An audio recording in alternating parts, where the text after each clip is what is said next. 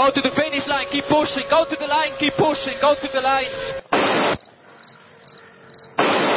Avanti, Fer, avanti! I'm pushing, I'm pushing, don't worry. Don't worry, I'm pushing like a hell. Che pushing, bellissimo. Che pushing. Che pushing, continua a spingere, fantastico direi, fantastico. Hey guys, this is ridiculous.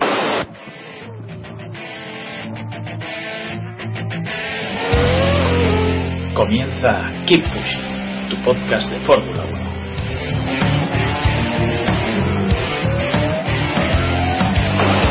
Fucking, fucking Raikkonen.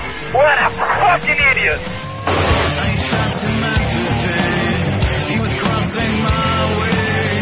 So give me a full power then. Just let me alone, I know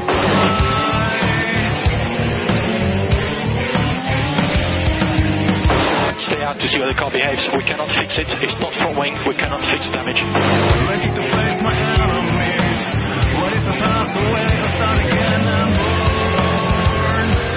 I think you have to leave a space. All the time you have to leave a space.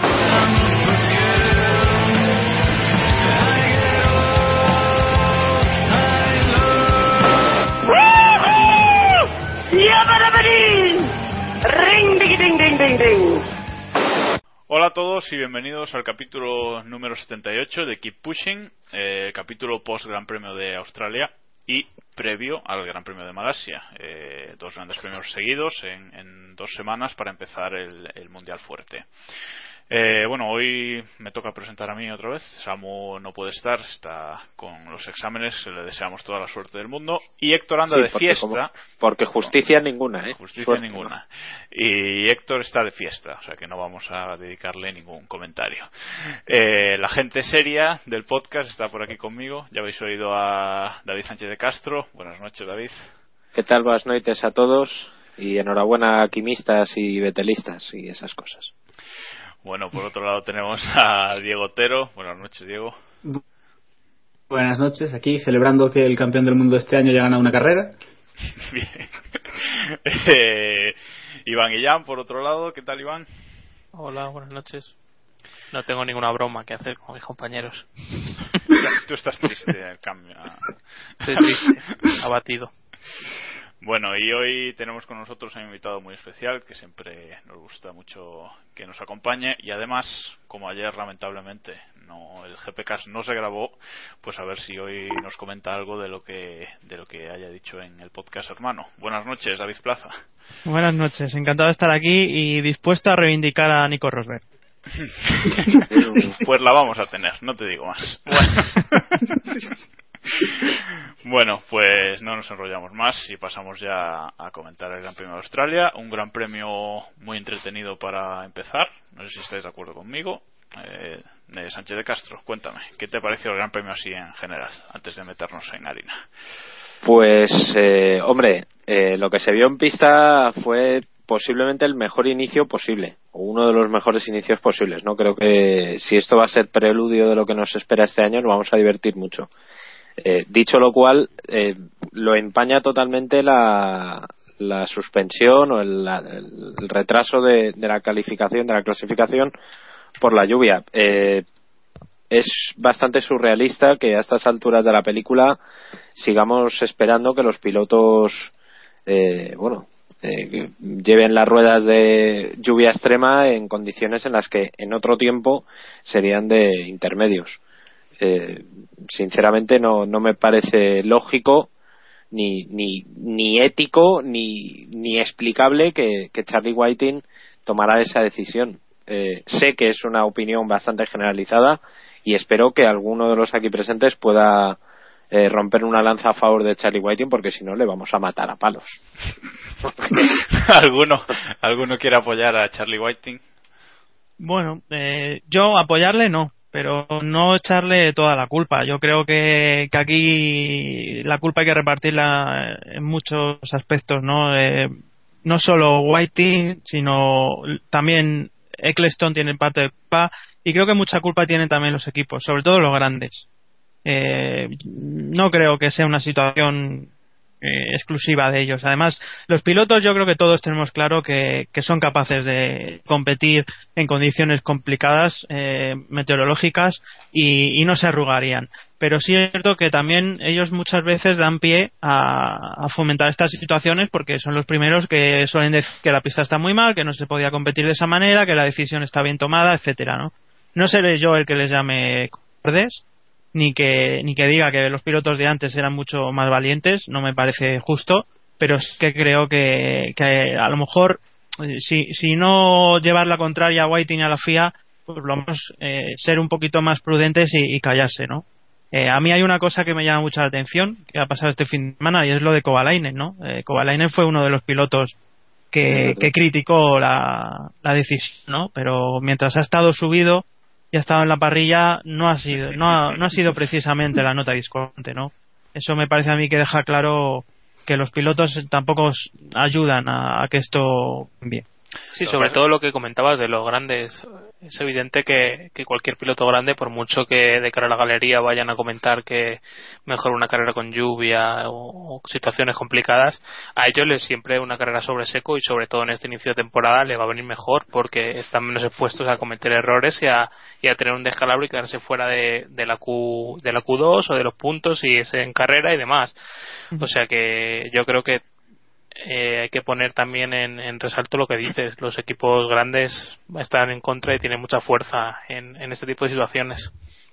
Yo no sé si creéis que es, puedo, puede ser un poco una consecuencia de la estabilidad reglamentaria en la que, en la que vivimos, porque al final hace unos, no sé, cinco años no era tan habitual que se cancelase o que se parasen las carreras por lluvia, pero también era mucho más habitual ver a un coche romper motor o tener fallos mecánicos. Al final estamos llegando a un punto de fiabilidad prácticamente plena, sobre todo en los equipos, los de siempre, en los equipos grandes, y, ese y el factor de que en una calificación alguien tenga un problema es muchísimo más determinante que antes, que cualquier piloto podía ir liderando una carrera y, por ejemplo, romper motor. Entonces yo creo que también si todo influye y quizás ahora aprieten más para intentar hacer todo menos arriesgado porque es el único factor que les queda que no pueden controlar. No, yo pienso que más que más que el hecho de que no se corra o de que no se corra con, con lluvia, con cierta cantidad de, mayor o menor de lluvia, es que es el, el, lo de los retrasos, ¿no? Por ejemplo, a mí este fin de semana los primeros retrasos de 10 minutos y tal así podía llegarlos a entender. Eh, pero luego ya cuando retrasan dos veces seguidas 40 minutos dices bueno esto no lo van a no lo van a reanudar ni de coña no o sea porque ya estábamos llegando a un punto. Y yo creo que es eso lo que más enfada al aficionado más ya más que no se corra o que digan bueno pues corremos al día siguiente eh, David quieres comentar algo Sí, bueno, yo, yo primero apuntar una cosa, y es que mmm, la, la, lluvia generalmente es un problema de los libres. Eh, si nos fijamos, eh, vamos, yo no recuerdo que, unos libres se hayan, se hayan retrasado o se hayan paralizado eh, durante un rato eh, por cuestiones meteorológicas. Pero en cambio es algo que sí ocurre en calificación y en carrera. Eso ya, yo creo que, ya nos tiene que dar una pista de dónde van los tiros, ¿no? Y luego ya, eh, pues comentar una anécdota que la verdad es que la he comentado en muchas ocasiones. No quiero ser tampoco pesado, ¿no? Pero es que me parece importante porque se trata de, de la opinión de una persona que está metida en el asunto, ¿no? Que es Sebi Puyolar. Eh, lo comentaba ayer en GPK, ¿no? Eh, yo le pregunté una vez a él sobre este tema eh, yo empecé a preguntarle por, por, lo de parque cerrado, ¿no? Si el tema de que no se pudieran cambiar reglas influía en esta situación. Él me dijo que no, que, simplemente era que, que, al campeonato y a, los, o a la FIA y a la FOM más concretamente no les eh, convenía que hubiera muchos abandonos y muchas salidas de pista porque para ellos eh, perjudicaba el espectáculo y luego además que claro que a los equipos grandes no les tenía que, que hubiera sorpresas que, que, que, pudieran darse resultados que no, que no les favorecieran no porque es obvio que una carrera cuanto más normalizada esté pues lo más lógico es que los equipos grandes estén en la, en la parte de arriba no y, y no haya eh, outsiders que se puedan inmiscuir en la lucha no entonces yo creo que, que, que, básicamente la razón va por ahí no no creo que haya mucha más historia sinceramente Sí, pero esta reflexión es la de siempre, ¿no? Es lo mismo que hablábamos con Pirelli.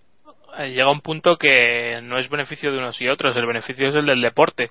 Y por eso tenemos a Pirelli en vez de a Bridgestone, y yo creo que todos estamos contentos con eso. Y yo creo que esta situación con la lluvia, pues tiene que acabar pasando lo mismo.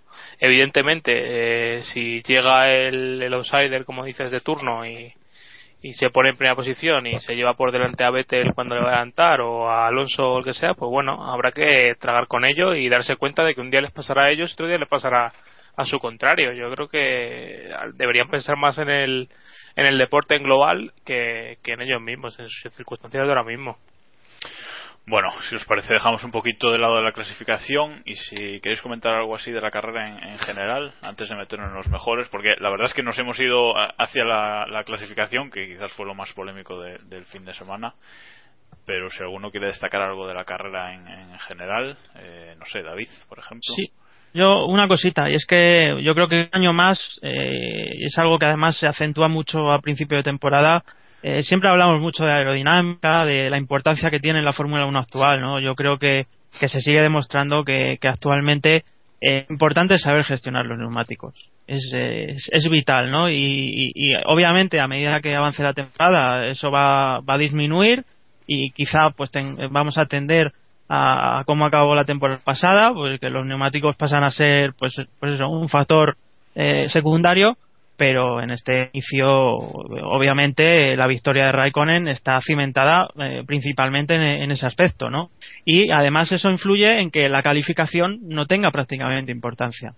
Porque, claro, si luego en carrera gestionas bien los neumáticos y, hay grandes diferencias entre unos y otros, pues eh, salir séptimo en parrilla como, como salió Raikkonen, pues no te impide ganar.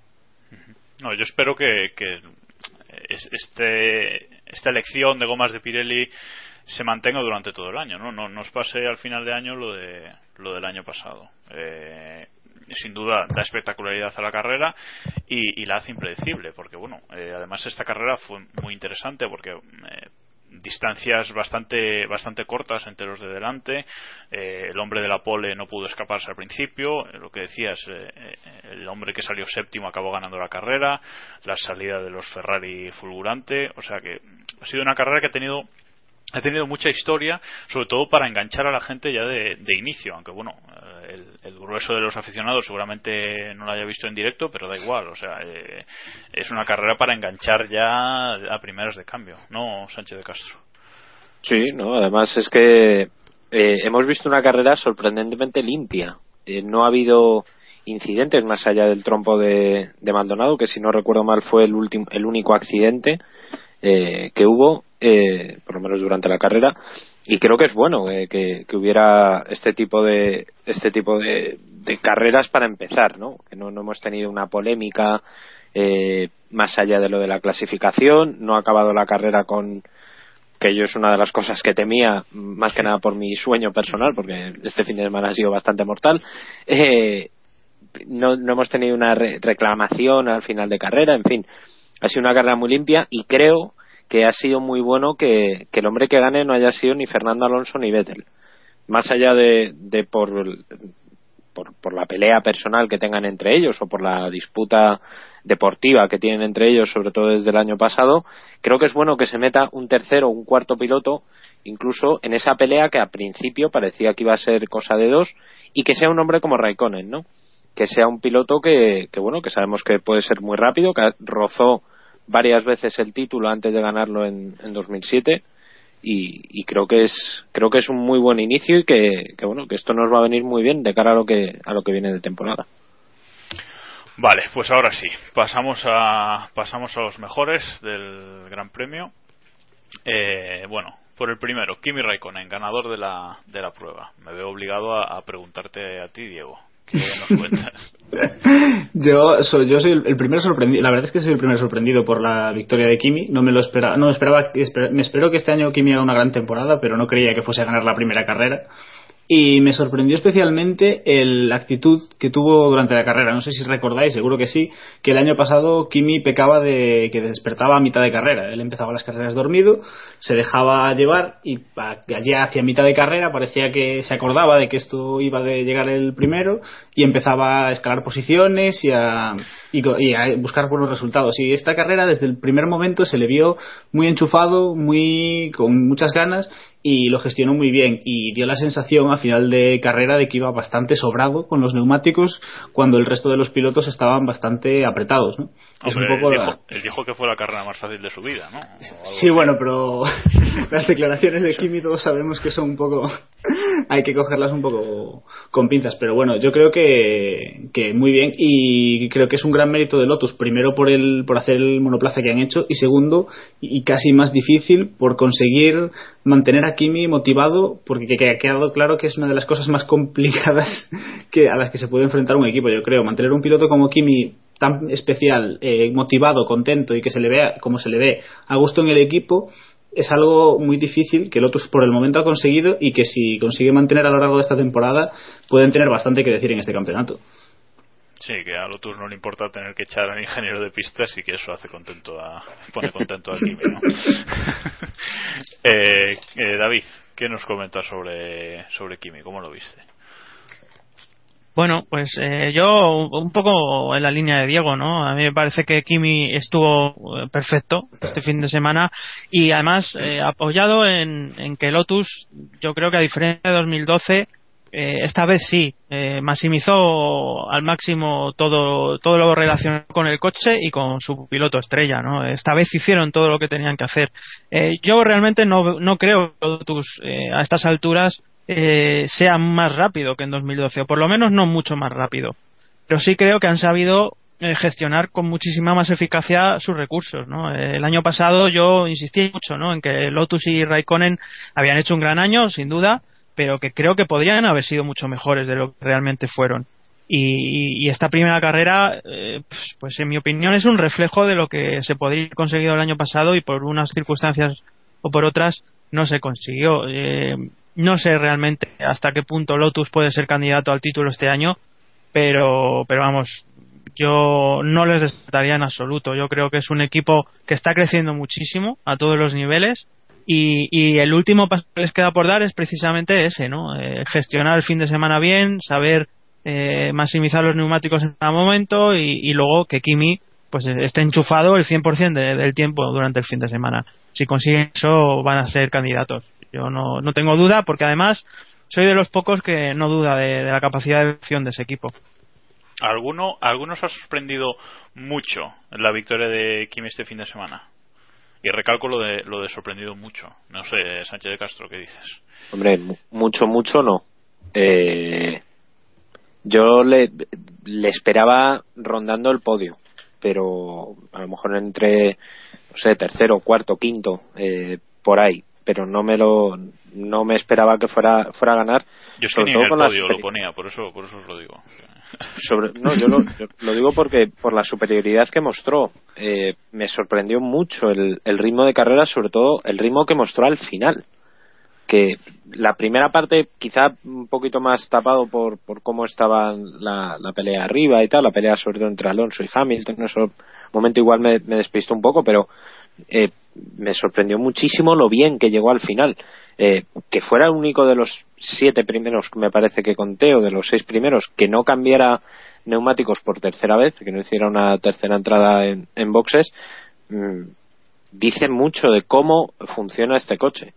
Estamos hablando de que hubo pilotos que, que las, eh, el primer stint, el de los neumáticos super blandos, se los comieron en apenas seis vueltas, siete vueltas, ya estaban los neumáticos comidos. En cambio, Kimi lo, aguantó muy bien y llegó al final de, de carrera mm, vamos, con los neumáticos, no digo frescos, pero, pero muy bien. Que para mí creo que fue una de las claves sobre, sobre las que se sustentó no solo su victoria, sino que Alonso al final no pudiera eh, acercarse más de lo que de lo que se acercó. Yo creo que hubo un momento en el que Alonso ya vio que no iba a alcanzarle y dijo, bueno, pues un segundo puesto para empezar y delante de Vettel está genial, ¿no? Pero pero yo no me esperaba que fuera a ganar, sobre todo por cómo, cómo ganó. Bueno, eh, Iván, ¿quieres comentar algo o pasamos ya al siguiente?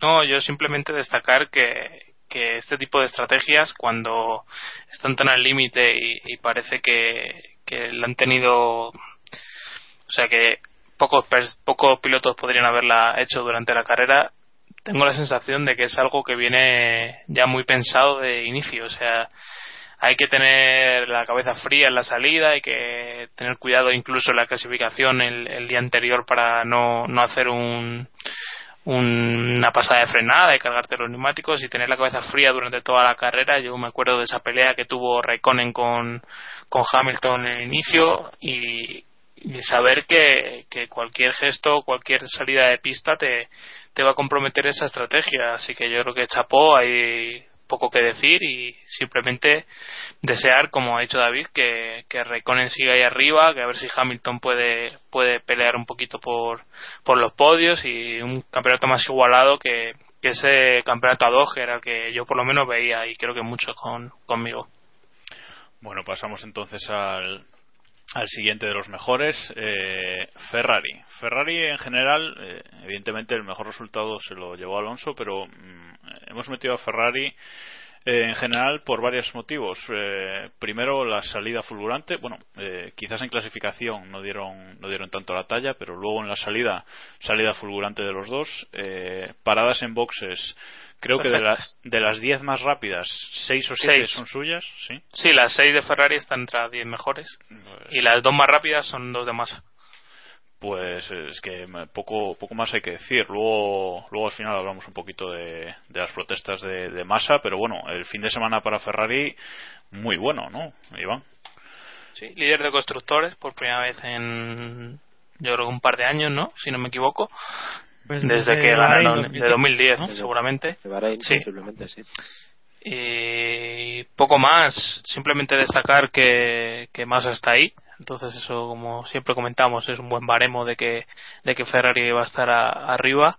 Y Alonso, que ya se nos, se nos acaban los calificativos. Yo creo que tuvo una carrera muy inteligente, supo ser agresivo cuando tuvo que serlo en, en el cambio de neumáticos que adelantó a Massa y a, y a Vettel, su equipo lo hizo perfecto, pero él tampoco cometió ningún error.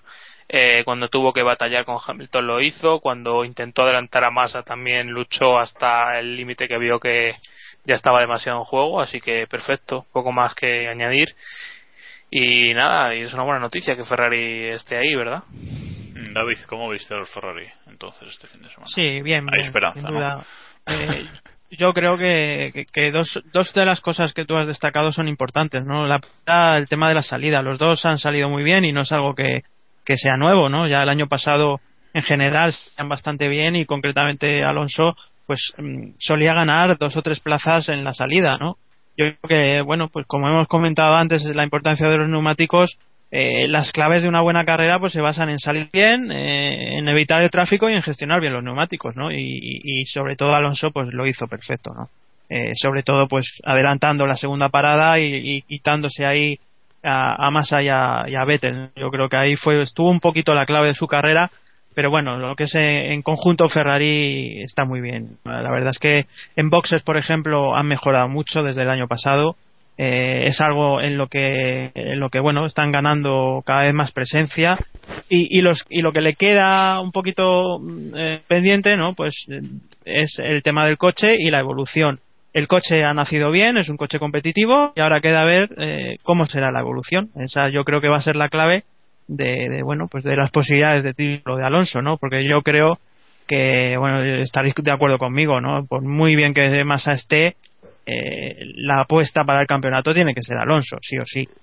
y este fin de semana, incluso, bueno, Ferrari no es que se haya escondido en ese sentido, ¿no? Entonces, pues eh, parece claro que quieren el título ya por fin y si son los dos, eh, mejor que mejor. Y para eso Massa tiene que estar, tiene que estar ayudando al equipo y, y bueno. ¿Tú crees que este fin de semana Ferrari ha, realizado órdenes de equipo en algún momento? No, no, no, no, para nada. O sea, cuando iban los dos eh, juntos luchando en, pista, para nada. Yo me refiero a luego hablamos de, lo que se queja Massa, ¿no? Que quizás el equipo podía haberlo hecho un poquito mejor con él, pero no digo que eso que haya sido a propósito, quizás. Bueno, después lo, después lo, lo discutimos. Eh, Sánchez de Castro, ¿qué, Eh, bueno, comentas eh, de masa?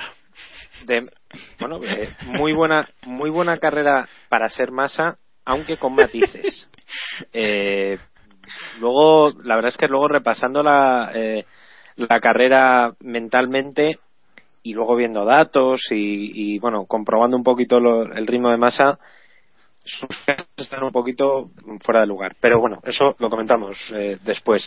En general, Ferrari excepcionalmente bien para ser un, un arranque, mm, según leíamos en Para ser Ferrari, ibas a decir. Para ser Ferrari, sí, a decir para ser Ferrari.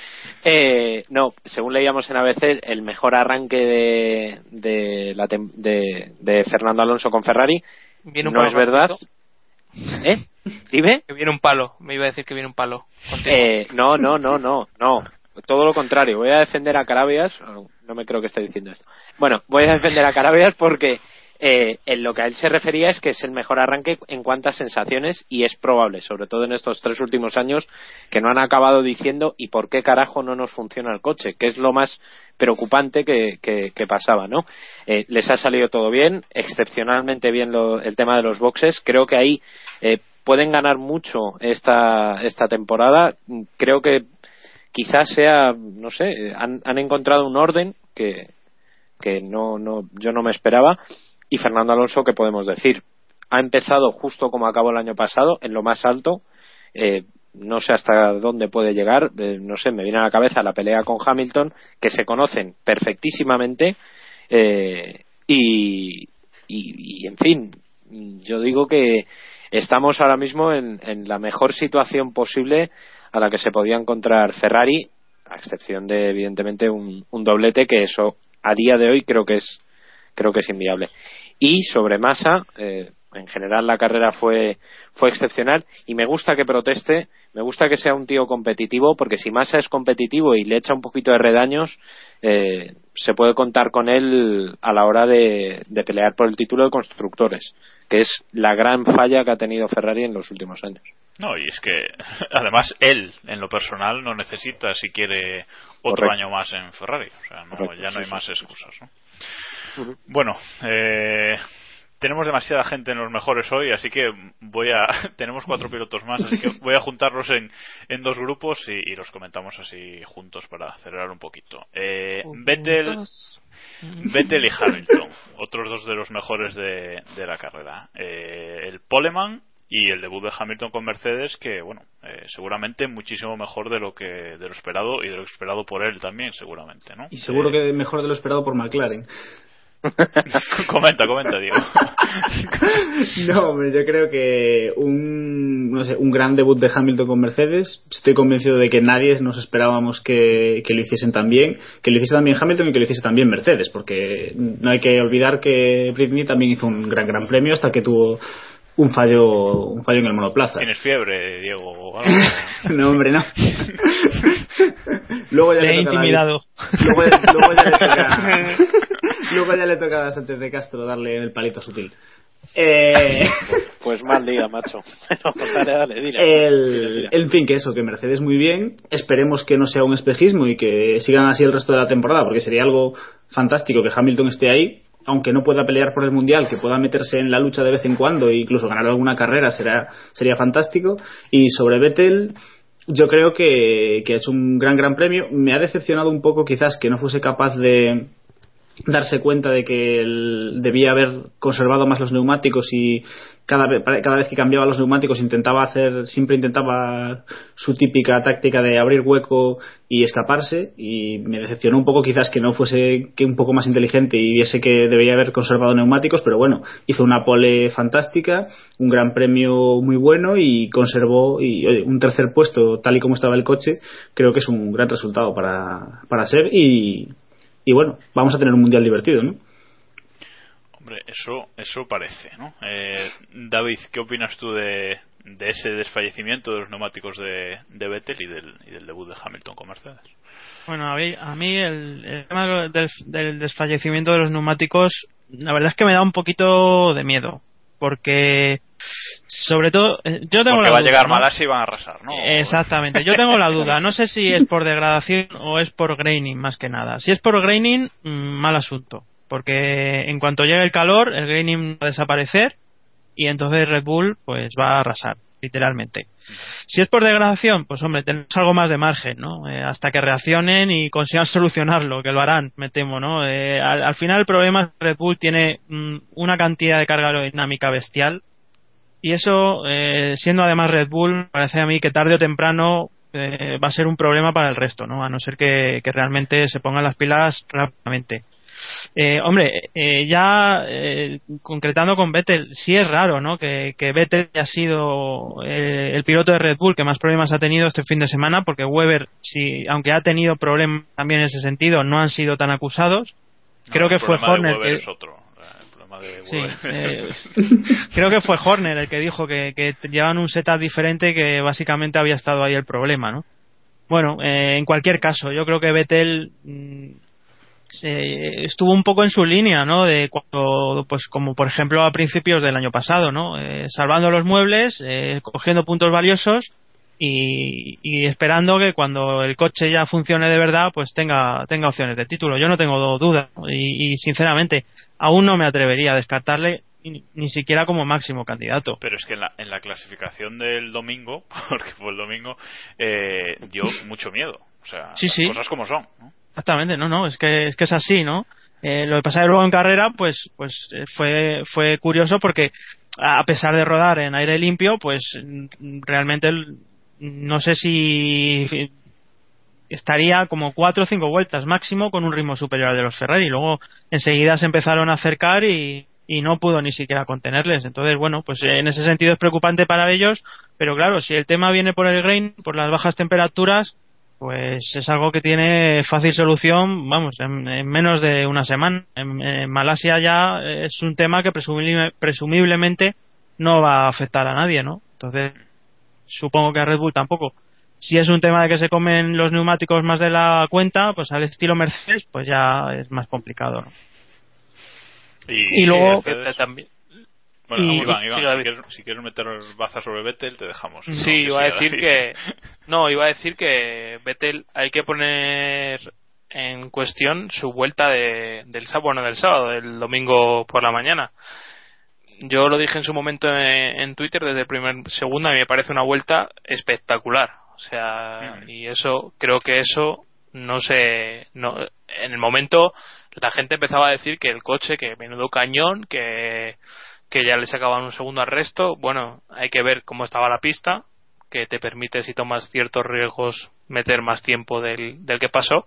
Y la vuelta que da Vettel, que si alguien tuvo la oportunidad de verlo en Sky o verlo luego en YouTube o demás, es brutal. O sea, es una de las mejores vueltas que he visto en mucho tiempo. Entonces, eh, hay que poner esa, esa diferencia y, y marcar a ver qué décimas hemos hemos sacó Vettel en ese en ese momento de sus manos que luego en carrera no se no se tradujeran veremos a ver yo creo que en Malasia van a estar más fuertes. Es- eso lo tengo prácticamente por estoy convencido de ello Bueno, David, Mercedes, que te había. Pues Mercedes, pues, pues eh, por ser breve, eh, pues Hamilton, pues eso, pues en su línea. Yo, la verdad es que a mí no me sorprende nada que haya tenido un gran fin de semana y es- además es que se la vio desde el principio que se adapta muy bien al equipo, ¿no? Por tanto, por ese lado no creo que vaya a tener mayor problema.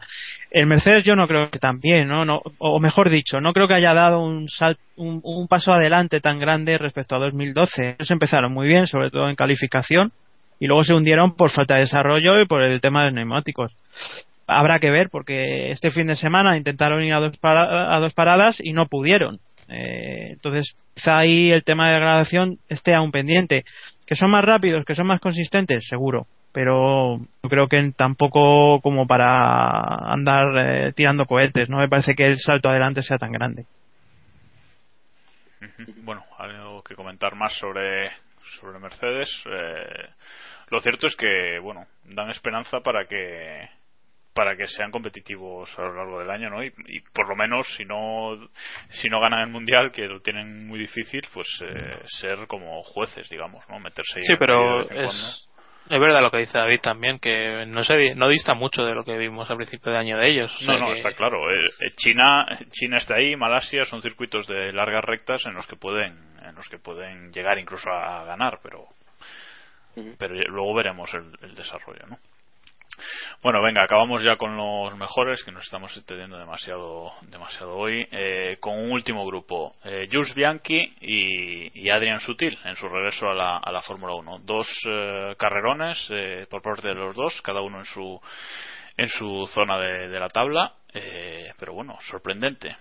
Iván, ¿qué nos dices de Bianchi? Muy bien, la verdad, Bianchi tuvo que hacer una parada ahí al final, pero que fue lo que un poco le lastró el, en, los tiempos, pero yo creo que bastante bien, muy fácil por delante de, sus rivales, Marussia por delante de Caterham, a pesar de que pocos dábamos un duro por ellos, yo en, el, último que daba un duro por Marussia este año. Y Sutil, solo hay que pues ver nuestras apuestas en la porra, es que ya por eso. nos hemos Y Sutil, una carrera yo creo que más, más efectista que efectiva, ¿no? Le sirvió para liderar su primera su primera carrera, pero luego él se hundió en, el último stint, le valió para un gran resultado, pero bueno, quedó justo por delante y resta, o sea que tampoco fue una carrera vista sobre el papel que, que destacara demasiado. No sé si David estará seguramente de acuerdo conmigo, ¿no? bueno, yo creo que eh, en cuanto a Sutil, pues, muy de acuerdo con lo que dices, ¿no? Yo creo que fue más espectáculo que, que resultado final. Eh, lo que pasa es que, claro, Force India ha empezado muy bien el año, no, hay más que verlo. A mí me parece un equipo muy fiable, cada año más. Y, un equipo a, tener en cuenta en el grupo eh, de, perseguidores de los grandes, ¿no? Eh, tanto Sutil como de Resta son pilotos solventes, ¿no? No son pilotos que a lo mejor te vayan a deslumbrar y que cuando haya una gran oportunidad de podio la vayan, eh, este, puedas asegurar que, que no van, la van a, a familiar, pero son pilotos que te van a asegurar muchos puntos a final de año. ¿no? en ese sentido, yo creo que Force ya ha reunido una buena pareja. Y, luego apuntar una cosa de Bianchi, si me permitís, eh, y, que vale también para botas. Son, son pilotos con muchos kilómetros en Fórmula 1 ya, en libres, en test, etcétera. Yo creo que eh, lo mínimo que se les puede pedir es que hagan buenas carreras a primeros de año, sobre todo en relación al resto de debutantes lo que quiero ver es cómo van a evolucionar una vez que haya pasado el efecto debutante y ya tengan que realmente dar un paso adelante. Cuando les quiero ver de verdad.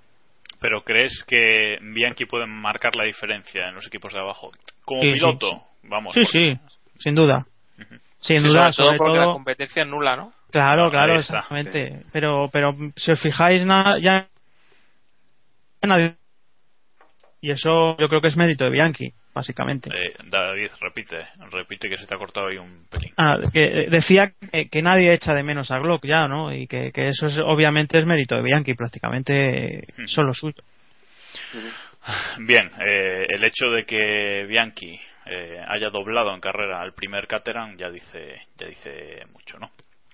Pero bueno, eh, antes de pasar a los peores, quiero el palito a sutil, de la forma que sea, invéntate lo que sea, Sánchez de Castro, venga. A ver, no, la verdad es que me ha gustado que Iván y, David eh, rebajen un poquito la euforia en torno a la carrera de sutil.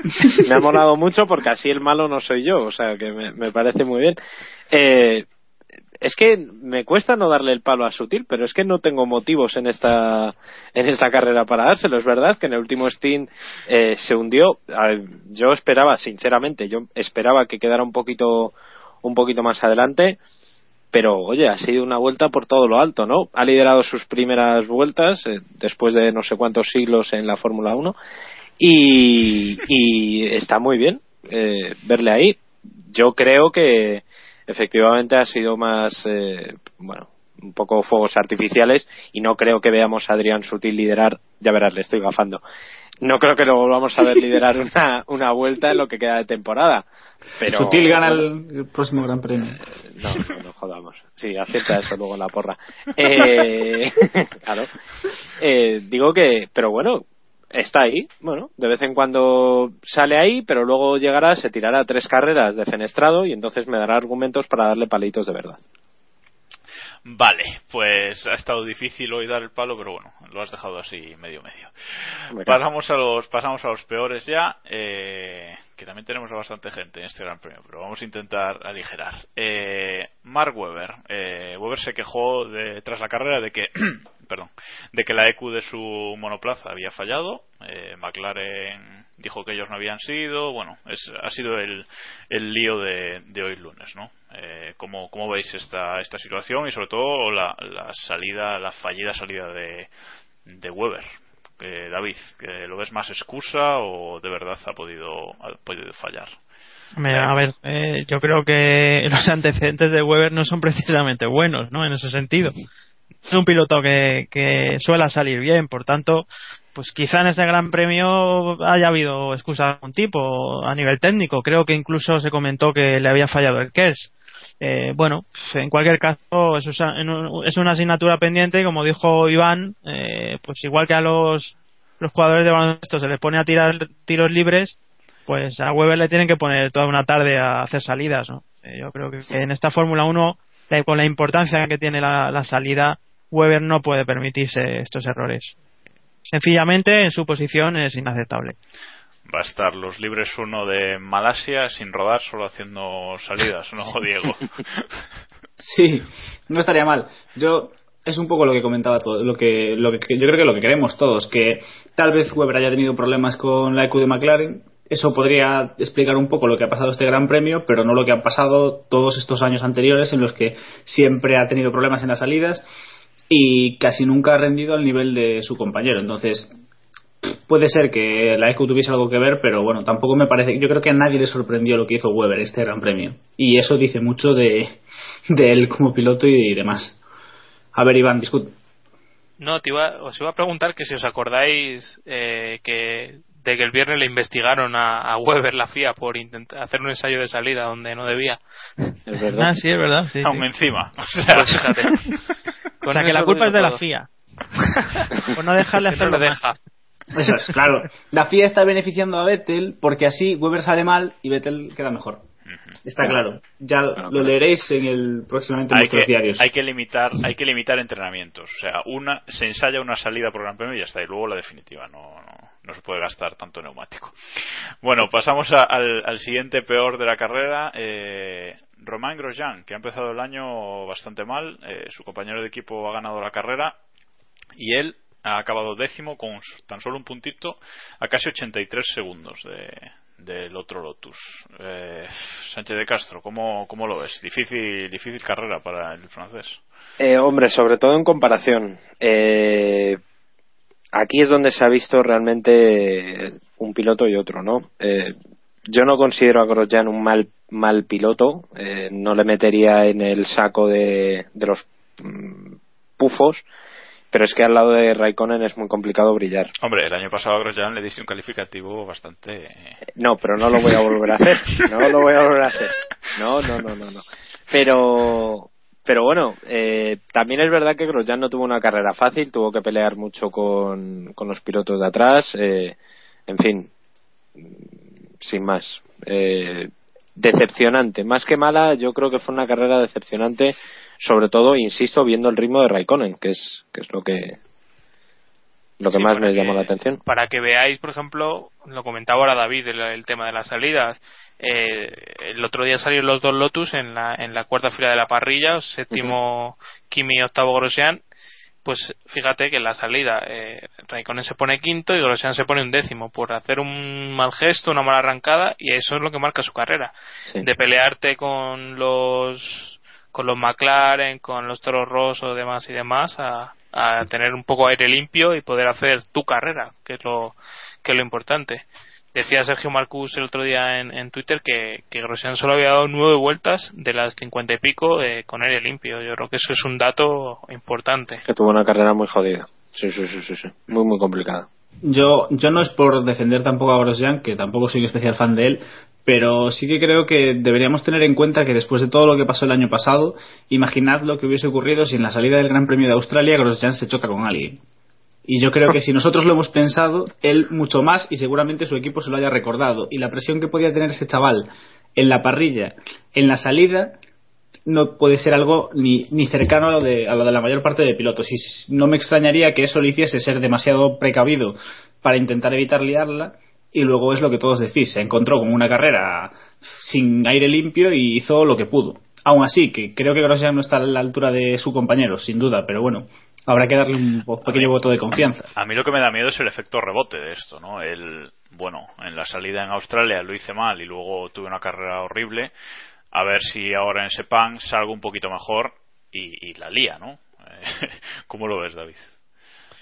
Puede ser, puede ocurrir. Y bueno, eh, ya el año pasado él admitió sentirse afectado por, por esta situación y bueno, no es descartable sin duda, ¿no? Pero si Grosjean realmente quiere, quiere triunfar en Fórmula 1, tiene que hacer frente a esta situación y, tiene que superarla, ¿no? Y, no hay más. Eh, y es algo que hay que exigirle porque yo personalmente además pienso que es un gran piloto y, es uno de los que realmente me gustan de la parrilla.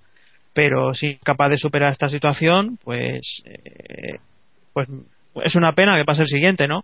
Yo, eh, dicho esto, prefiero la actitud de Grosjean eh, admitiendo el problema que tiene e intentando solucionarlo a actitud, la actitud de Maldonado, sin ir más lejos. ¿no?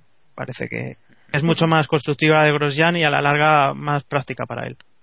Pues hablando de Maldonado, vamos a acabar con los peores con metiendo en el grupo a Williams y a McLaren. Eh, dos de los equipos británicos más exitosos de la Fórmula 1 que dos de ellos. Quizás los, hombre Red Bull es bueno es austríaco pero bueno la fábrica está en bueno da igual. Eh, creo que que han empezado la temporada muy mal y que parece que sobre todo Williams y que parece que, que van a sufrir no eh, ¿Quién quiere empezar? Bueno, Iván, venga, te, toca por, por operativo legal. Venga. Sorprendente lo de Williams, quizá. Yo no esperaba que estuvieran tan mal. Eh, de todas maneras, no creo que este sea su nivel real. Sí, ellos han confirmado que, que desde la pretemporada no han evolucionado bien y que van a dar un poco marcha atrás hacia el coche que presentaron y en definitiva estuvieron mal en, clasificación y mal en carrera Maldonado que se fue contra a la gravilla. Botas por lo menos el hombre terminó la carrera bueno más 1-0 ya no más mal que bien pero bueno terminó la carrera. Y a mí lo que más me molestó este fin de semana fue las palabras de Maldonado la actitud de Maldonado de no pensar nada más que en sí mismo, no pensar en el equipo, hablar de que el equipo tiene que mejorar el coche y bueno, ya Mike Coulan el otro día en en el briefing, vamos, el, el debrief post carrera ya dijo que que tenían que trabajar como equipo unidos para mejorar el coche. Yo creo que es una clara señal a, a la palabra de Maldonado y así que bueno, veremos a ver. Lo único que les hace falta es que tener otra guerra interna y absurda. No, y además Maldonado tiene que pensar una cosa. Eh, si el sábado critica de la manera que lo hace a su equipo, eh, luego lo que no puede hacer es el, domingo frenar sobre la hierba o sobre una línea blanca y salirse. Hmm. Es así de simple. Eh, si, si, si sabes que el equipo está trabajando todo lo posible y, y bueno, pues por y les criticas de esta manera, pues luego tú tienes que responder, como mínimo responder. Si encima no respondes, pues apaga y vámonos. lo preocupante de, de, Williams quizás sea mm, eso, que han tomado una línea de desarrollo errónea, ¿no? Ellos mismos lo han reconocido. En el primer test fueron muy bien y luego empezaron una línea de desarrollo hacia con los escapes Coanda, etcétera, que, que, no les no les fue buena y que van a volver atrás, ¿no? Claro, y es que un, detalle, o sea, e, ese tipo de escape con rampa y túnel, que es el que Red Bull ha popularizado, a Red Bull le costó varios meses conseguir afinar y que funcionara. De hecho, no recuerdo en qué gran premio eh, Vettel pidió la versión anterior del, del, coche porque no estaba a gusto con ella, les llevó, les llevó bastante tiempo. China, creo es lógico que, a Williams le, pase algo parecido, ¿no? Realmente Lotus es el único equipo que ha dado la primera con el sistema, algo que por cierto no es no es raro en Lotus. ¿eh? Bueno, y McLaren, eh, también una, una cosa graciosa en cuanto a su desarrollo, que la vuelta que dio Baton en, Barcelona y que sorprendió a todos los equipos, al parecer, es porque una de las suspensiones, la suspensión delantera, estaba mal montada. Eh, pero una vez se montó bien, eh, el, coche no, no iba ni para atrás y este fin de semana pues se ha visto claramente en carrera, ¿no? Sánchez de Castro. Están, están perdidísimos. Eh, me recuerda a Ferrari en los dos últimos años. No entienden por qué el coche va mal, no entienden eh, que, por qué no, no pueden clasificar por delante, no han encontrado el, el desarrollo eh, correcto eh, en los neumáticos, en fin, todo lo que les podía salir mal les sale mal. A todo esto hay que unir la presión añadida que puede tener, que yo creo que tiene Sergio Pérez por, por bueno, por, por intentar tapar el inmenso hueco que ha dejado Lewis Hamilton y, y en fin, eh, la carrera de este fin de semana ha sido para olvidar. Bueno, el fin de semana en general. Eh, no se puede sacar nada bueno de lo que haya hecho eh, McLaren este, este fin de semana y tienen mucho trabajo por delante. Llegarse a plantear, como se han llegado a plantear, o, o, a llegar a rumorearse que podrían volver incluso al desarrollo de 2012, hacer una especie bueno, de ellos evolución. han dicho que del- no, pero Ya, ya, pero está encima de la mesa. Mm, El tema de tal, al final está encima de la mesa. Es verdad que luego Martin Whitmar dijo que no, que no es, que no ha sido nunca una opción, pero es verdad que es que el, el coche de 2013 no funciona y, y tiene mucho trabajo por delante. Dicho lo cual, si hay un equipo que puede reaccionar, ese es McLaren. Eh, lo hemos visto muchos años anteriores, es uno de los equipos que proporcionalmente más pueden mejorar y, en fin, eh, les toca mucho, les toca mucho trabajo. No puede empezar un equipo como McLaren con dos puntos, acabando los dos pilotos sin accidentes ni leches.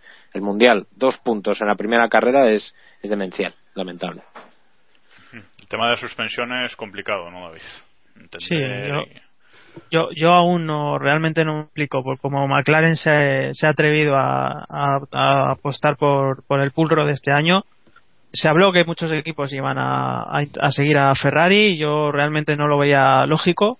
Y bueno, pues eh, ellos se han atrevido, han sido los únicos, dijeron que era por puramente cuestiones aerodinámicas, pero claro, es que la aplicación que conlleva a nivel de setup y de gestión de neumáticos en un año en el que los neumáticos se vuelven eh, vuelven a cambiar, pues eh, yo no le, no le encuentro lógica, ¿no? Y ahora mismo están muy perdidos. Pero a mí me, me, me llama mucho la atención la diferencia de, de actitud ante, ante el mismo problema que están teniendo en comparación con Ferrari el año pasado, ¿no? Eh, me parece que, que están entrando en una psicosis y en una especie de eh, autodestrucción muy típica de McLaren, pero, pero que les puede llevar a un desastre total.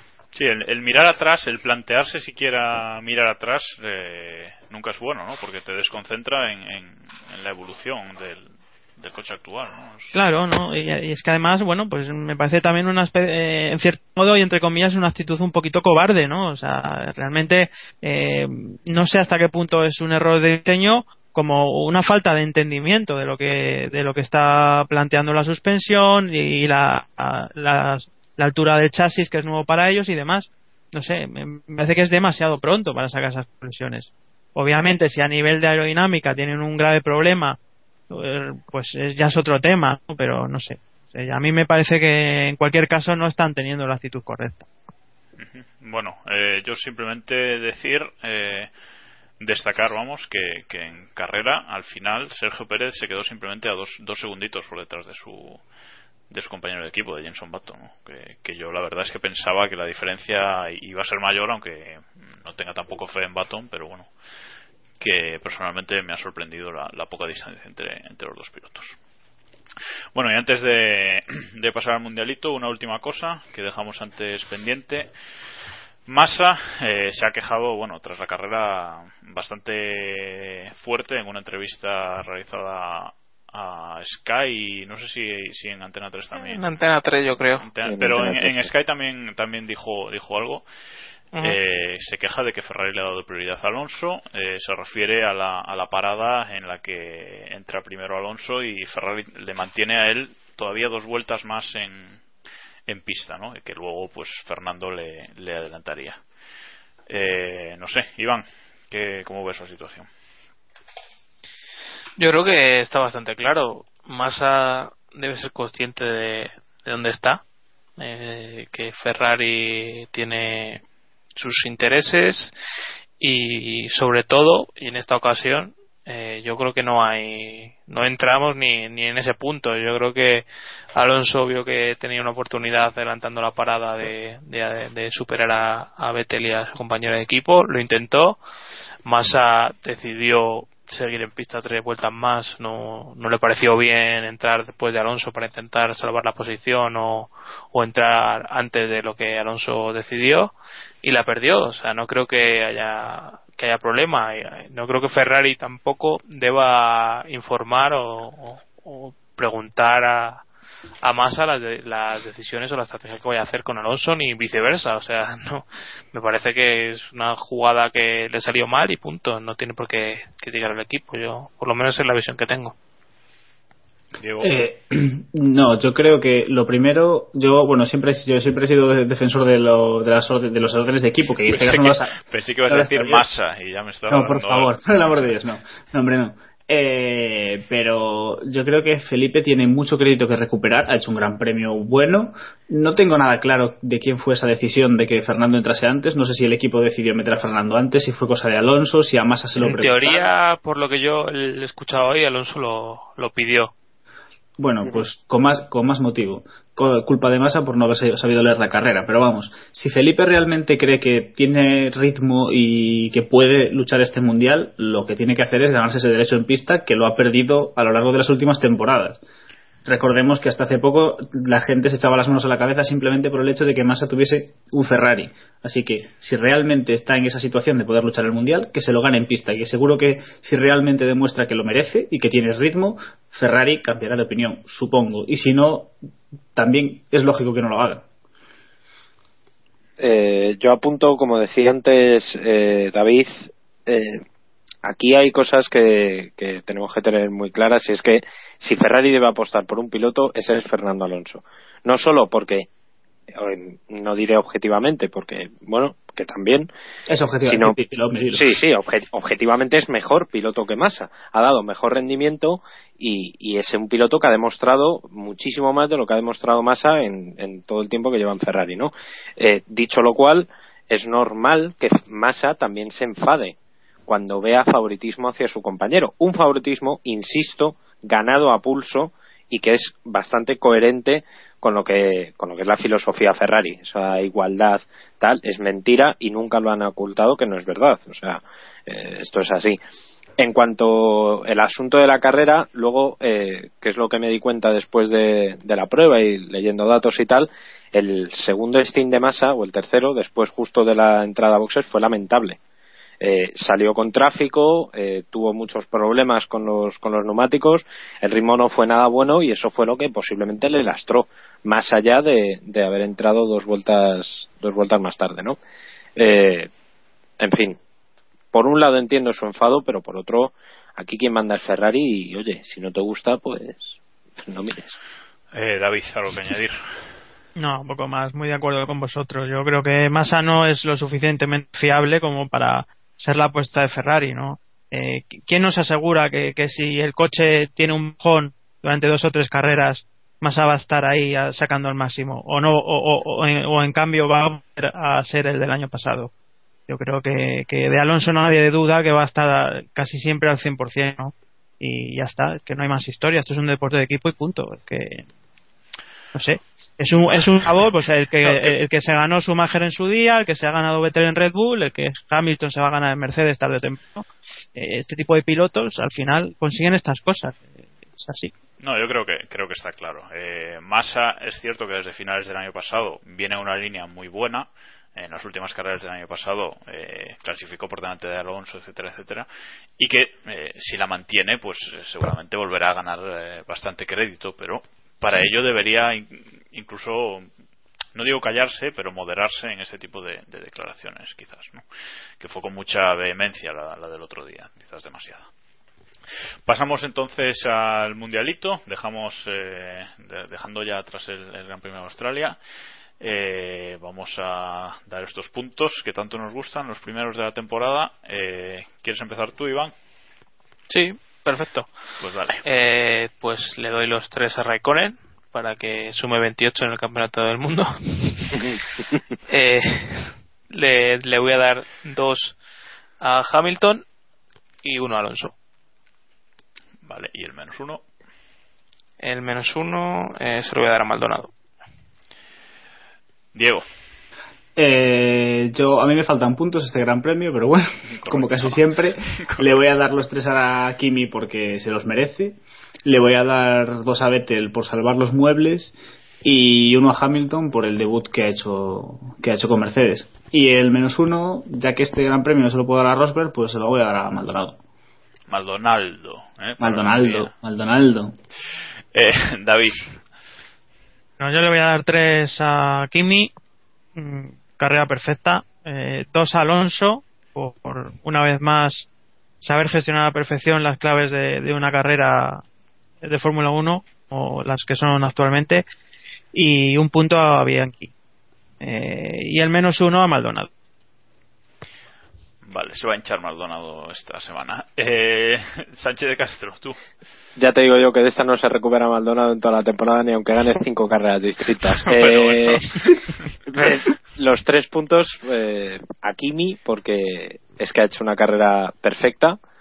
Eh, dos puntos a Alonso por más que por la carrera que también, sino por las buenas sensaciones y el buen feeling que, que me dio verle y estuvo muy bien y sobre todo por la espectacular pelea que tuvo con, con Hamilton que recordó a la, a la vieja escuela eh, y un punto se lo voy a dar a Sutil no me creo que esté diciendo esto Bueno, Eh, bueno, bueno.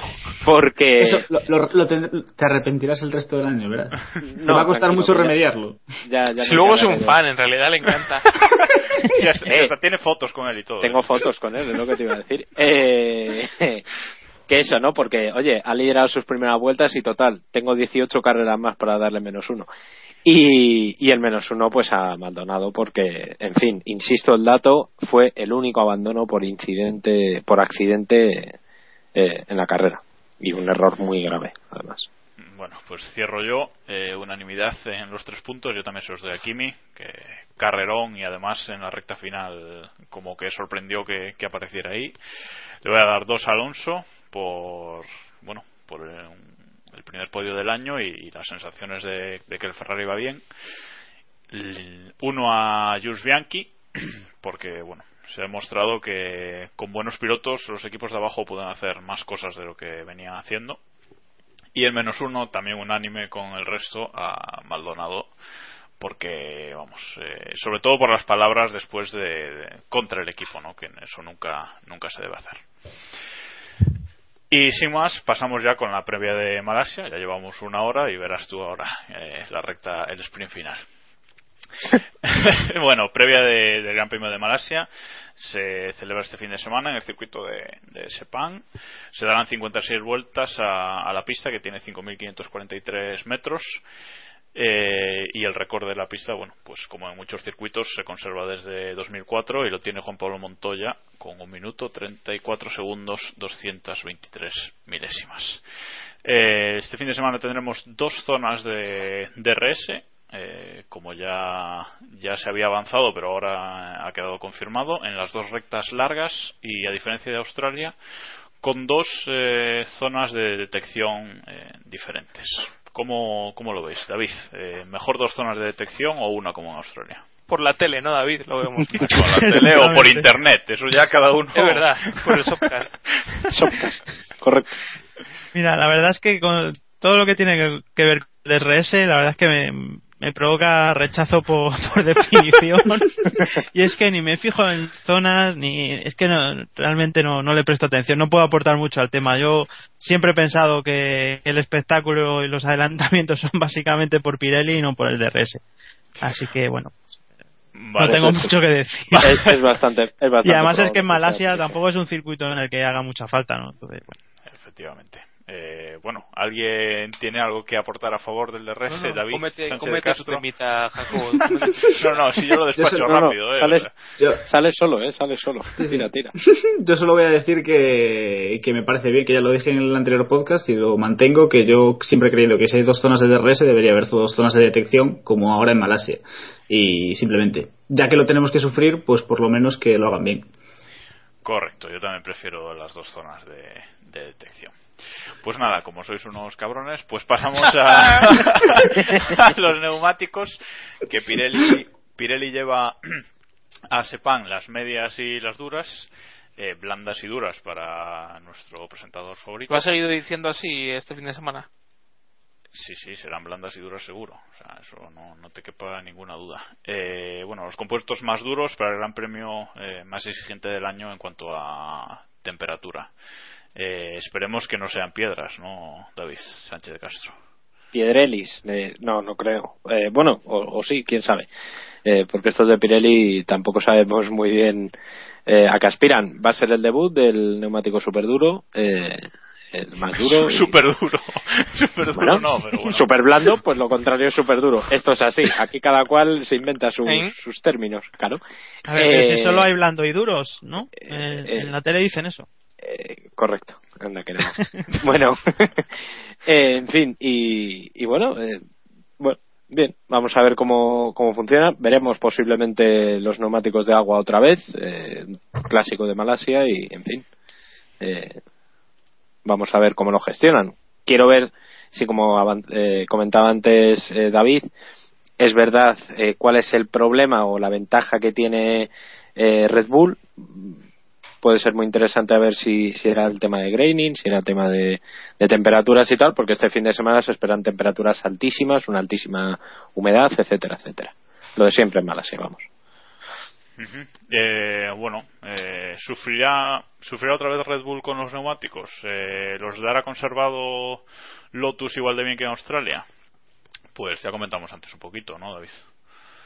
es la es un poco la clave no de, de la situación actual porque porque si las cosas son como Melbourne pues eh, pues poco hay que decir pero claro las circunstancias van a ser muy diferentes no La- las las las características de la pista son muy diferentes la carga lateral del neumático es mucho mayor eh, temperatura mucho más alta pues hay que ver cómo se gestiona, ¿no? Los compuestos también son diferentes, el duro y el medio, eh, pues bueno, pues ha- hay que ver, es una situación en realidad muy distinta para los mismos coches.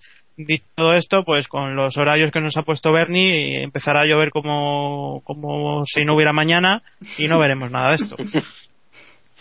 Correcto, pues vamos con los horarios, vamos con los horarios. Entonces, eh, el viernes, en la madrugada del, jueves al viernes, eh, los libres 1 a las 3 de la mañana, eh, los libres 2 a las 7 de la mañana, ya un horario un poquito mejor que el de Australia.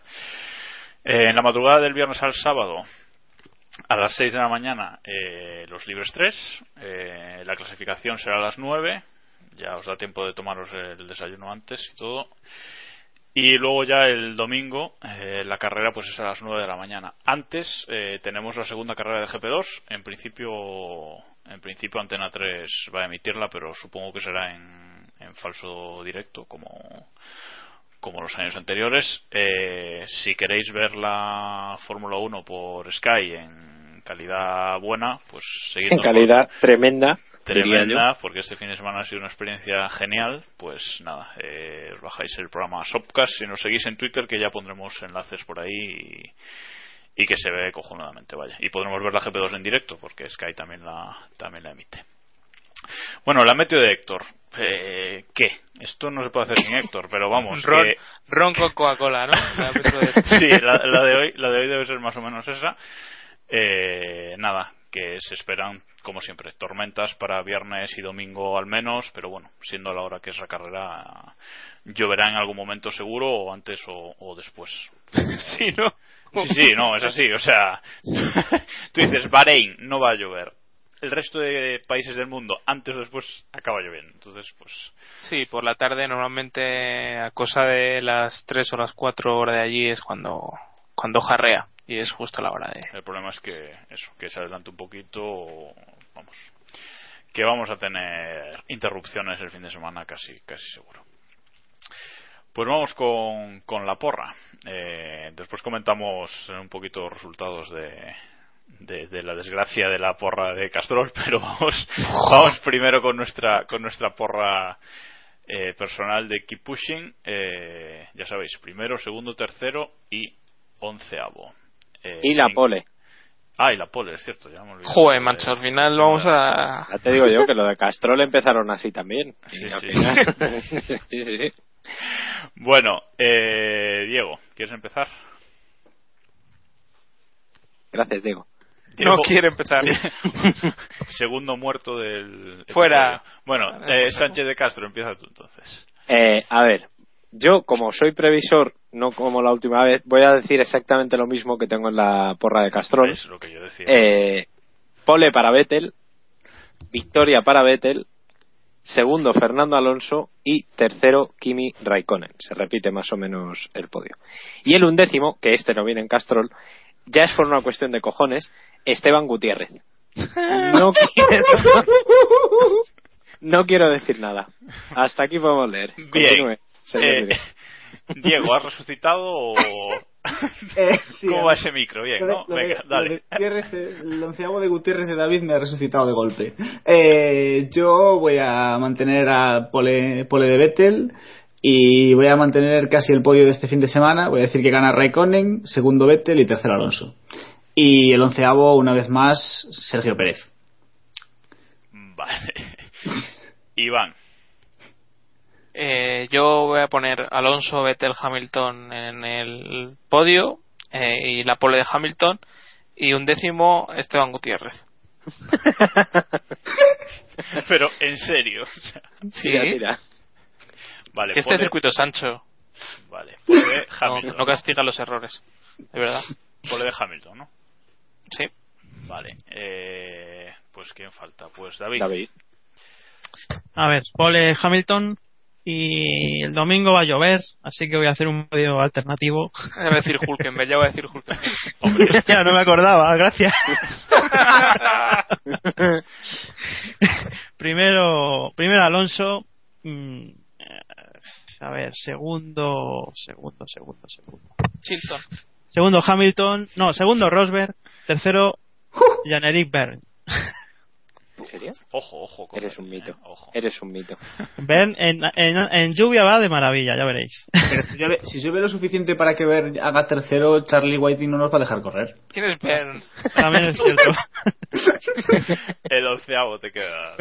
Y el, el undécimo vamos a poner. mm, bueno, eh, vamos a poner a Weber. vale. Mm, Bien. Bueno, pues yo voy a poner lo que he puesto en Castrol ya para dejarme de historias. Así que pole de Vettel, eh, podio Alonso, Vettel, eh, Raikkonen. Y en el onceavo voy a poner a Sutil. Y así estamos. Eh, a ver si acertamos algo, que va a ser que, que no. Eh, comentamos un poquito la, los resultados de la porra de, de Castrol, si queréis, de, este fin de semana pasado. Eh, os recordamos, en la liga de Keep Pushing todavía está abierta, podéis eh, seguir participando los que, los que queráis entrar. Somos 105 miembros hasta ahora. No sé si tú estás, David. No, ¿O no estoy. No estás. Bueno. Pues nada. Vas el 106. Listo. Nada, pues lidera la porra Samu-VR Racing Team con 92. que no es nuestro Samu. Que por no es nuestro Es Samu otro, también es del Hércules, pero no es nuestro Sí, Samu. sí. Lo conoces. La probabilidad de encontrar dos Samus Sabe que no más de la Fórmula Fórmula 1 1. que... Correcto. Sabe más de Fórmula 1 que nuestro Samu. Bueno, 90 y- 92 puntos, bastante bastante impresionante su, su nivel de acierto. Creo que acertó, acertó el podio correcto. Eh, Acertó el podio, la pole, la, pole, la vuelta vuelta. rápida, el sexto puesto y el décimo puesto. O sea que. Ah, no, el décimo no. No, no, no, ni el sexto ni el décimo, pero casi. No, no, no, no, no, no, no. Casi, es verdad, se quedó a uno. O sea, la releche. Sí, sí, puntos extra y de todo. Bueno, eh, genial. Y del equipo de Keep Pushing, el que mejor está. ¿Es necesario? Sí, es necesario, es necesario porque porque si no esto no no. Solo voy a decir el mejor y así el resto no no. El mejor es Sector que está el décimo con 49 puntos, salvando un poquito del honor en la primera página de la liga, porque los, los demás ya La- en la página 5 hay gente de Keep Pushing. en la página hay, Varios. hay dos, hay dos. de hecho. en la 2 hay otros dos, bueno, 5 de 6, ¿eh? En fin, no está mal, no está mal. Bueno, eh, seguimos, seguimos con, con el podcast. Sí, corramos un estúpido velo Un a esto estúpido porque. velo. Vale, vale, inicio.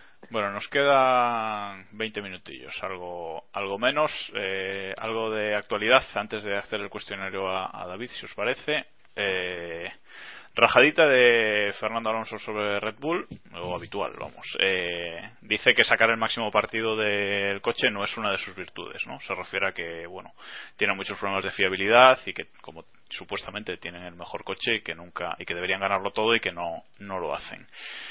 Eh, Sánchez de Castro, ¿cómo ves estas declaraciones? ¿Qué te parecen? Pues es un poco lo de siempre, ¿no? Eh, Alonso sabe muy bien a dónde tiene que lanzar el dardo ya lo hizo el sábado, eh, cuando se suspendió la clasificación. Evidentemente era un mensaje hacia, hacia Red Bull. Él era muy consciente de que había una cámara al lado grabándole. Eh, cuando dijo que, que bueno, que, que si no se podía tocar el coche entre la Q1 y la Q2, que ya habría alguien que, que lo haría, ¿no? Este tipo de cosas, en fin, forma parte ya de, del juego. Creo que hasta cierto punto sobra sobre todo en la primera carrera. O sea, no, no es necesario mantener ese pulso tan agresivo, entre comillas. Eh, pero bueno, eh, sin más. Tampoco, tampoco más. Dicho lo cual, eh, Alonso lleva parte de razón en, en lo que dijo. No es normal que haya un doblete en la clasificación y luego en carrera tengamos un tercero y un sexto, un quinto, que fue sexto, Weber, ¿no? No es normal y esto no es la primera vez que les pasa.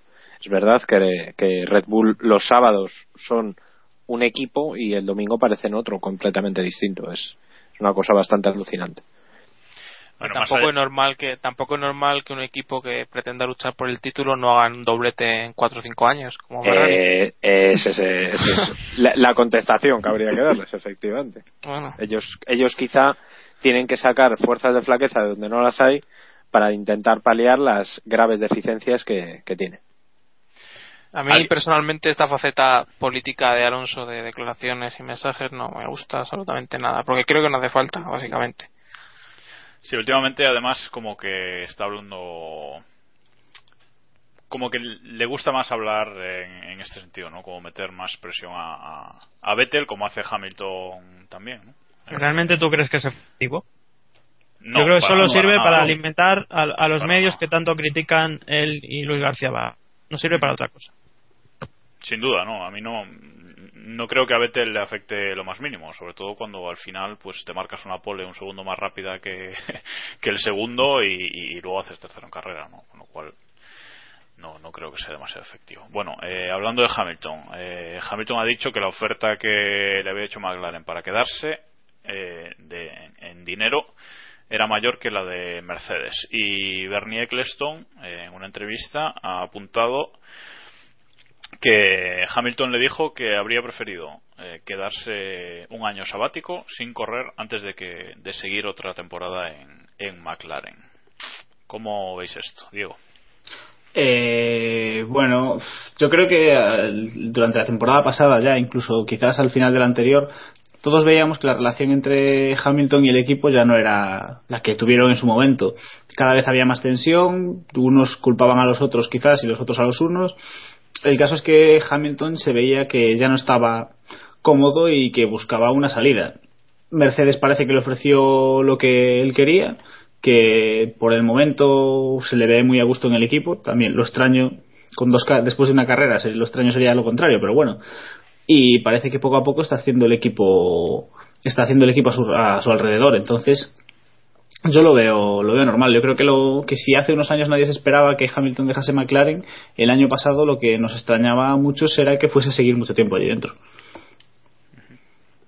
Alguien tiene algo que decir David cómo, cómo ves eh, la situación ¿Qué, sí yo, ¿qué, yo pasa, no ¿qué pasa con McLaren no, realmente no sé hasta que eh, yo creo que es obvio que Hamilton no está a gusto en McLaren. Eh, fuera por la razón que fuera por eh, relaciones personales por por el rendimiento del equipo en los últimos años porque la verdad es que no nos cansamos de darle palos a Ferrari pero te pones a mirar los resultados de McLaren y, y que son para tenerlos muy en cuenta no con lo de este año más aún. Eh, que, Hamilton está extraordinariamente feliz en Mercedes es un hecho y yo creo que además le va a ayudar a madurar un poquito más, ¿no? Eh, yo creo que va a ser bueno para él, está siendo bueno para él. Eh, yo creo que estaba aburrido de McLaren y realmente, como él dice, es lo mejor que ha podido hacer. A nivel deportivo, pues eh, los resultados no, son igual de brillantes a corto plazo, pero a nivel, personal y a, nivel humano posiblemente se haya liberado y haya eh, ganado muchísimo. No, está claro que en Mercedes le pagan bien, le van a dar los trofeos que gane. Eh, tiene menos actos publicitarios. Eh, supongo que eso era un poquito lo que buscaban, un poquito más de libertad y de, y de, sí, centrarse en el piloto. Quizá en cierto modo, eh, no a lo mejor tan radical, pero un poco lo, que está pasando con Kimi Lotus, ¿no? El Lotus le está dando, dejando a Kimi hacer absolutamente lo que le da la gana y en cierto modo Hamilton con Mercedes tiene, tiene algo similar. Sí, pero funciona. Sí, sí, claro, es que es la clave. Es que hay determinados pilotos que necesitan eso para funcionar como Niwi, por ejemplo. Niwi eh, también es ingeniero de ese tipo. Y se fue de McLaren porque acabó aburrido de, la filosofía de McLaren. De hecho, ahora que apuntas lo de Niwi, eh, también volviendo un poco a lo que hablábamos antes de Alonso, eh, creo que fue Rory Weiner que dijo la semana pasada que, claro, que es que Niwi hace y deshace a su antojo en Red Bull, cosa que le funciona.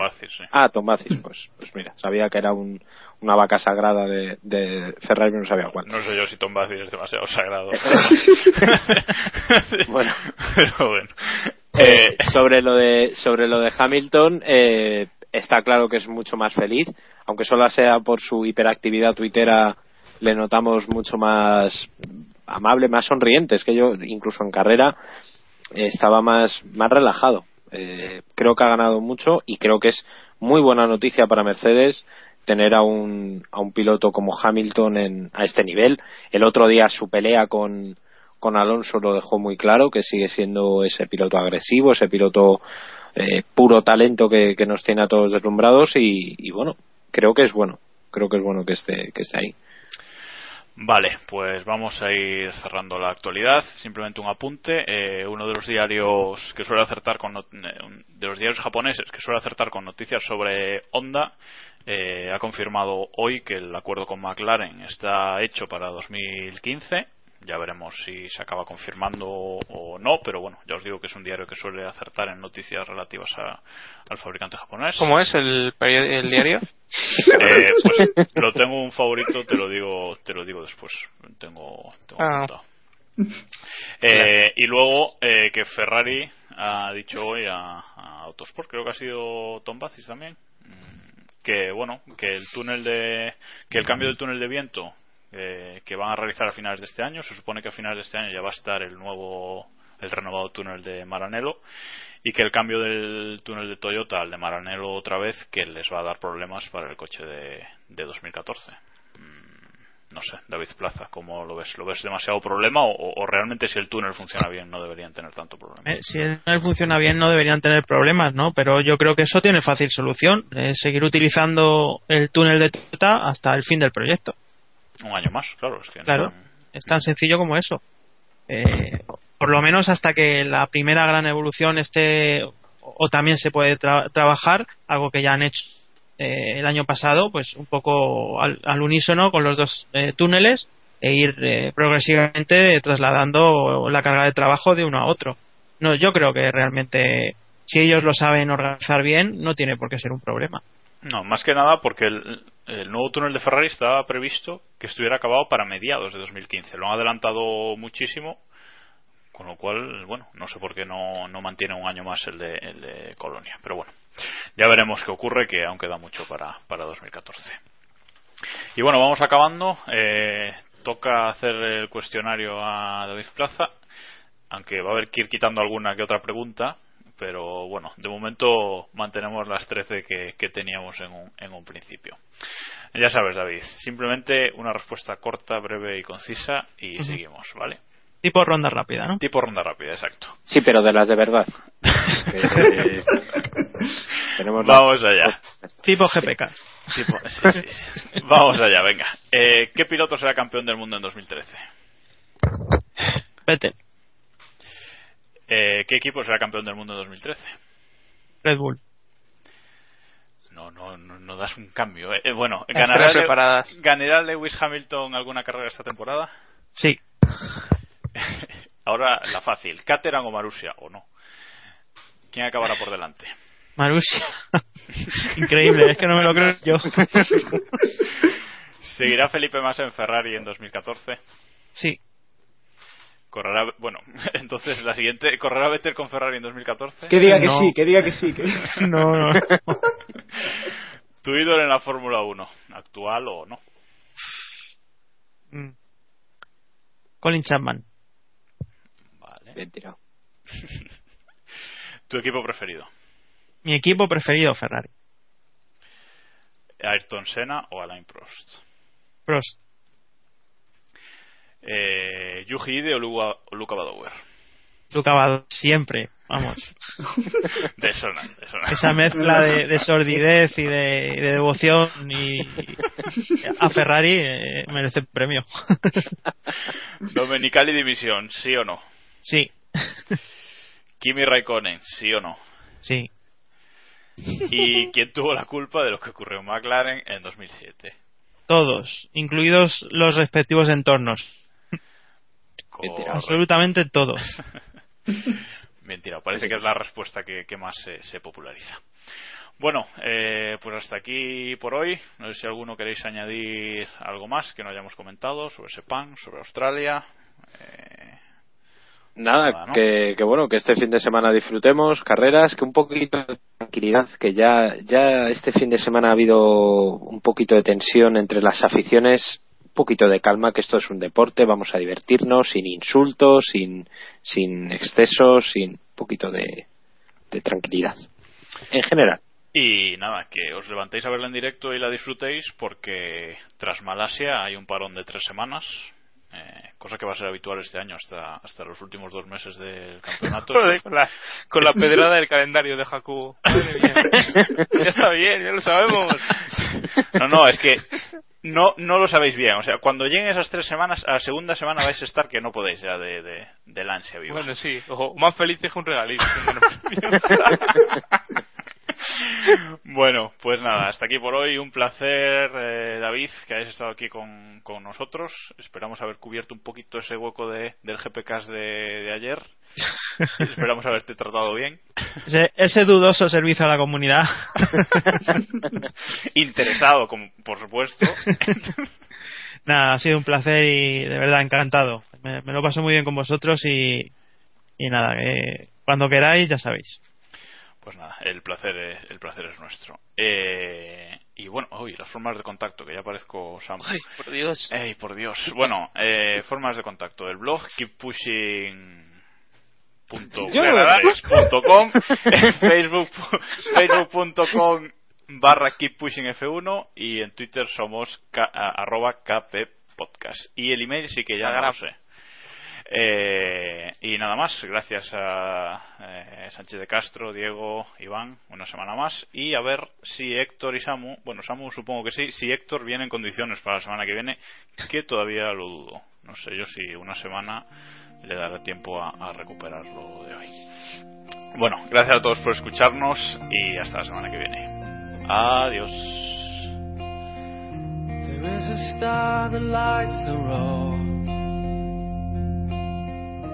Will it take me to the end? Well, I don't know. But for one last time, I'll take this ride and just drive. I wanna be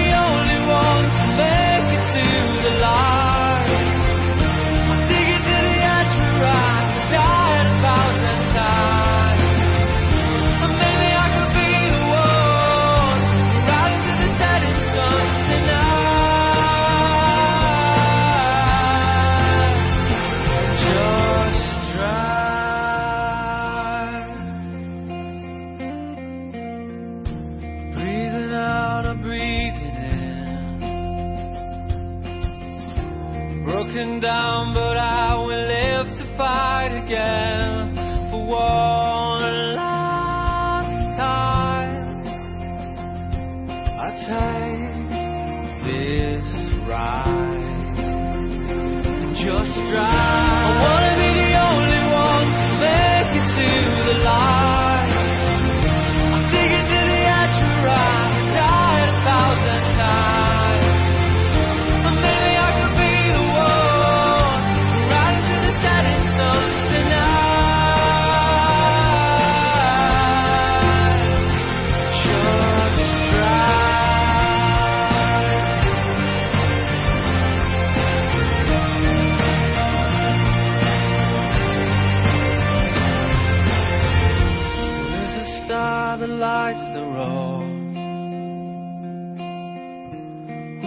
take me to the end where I don't know.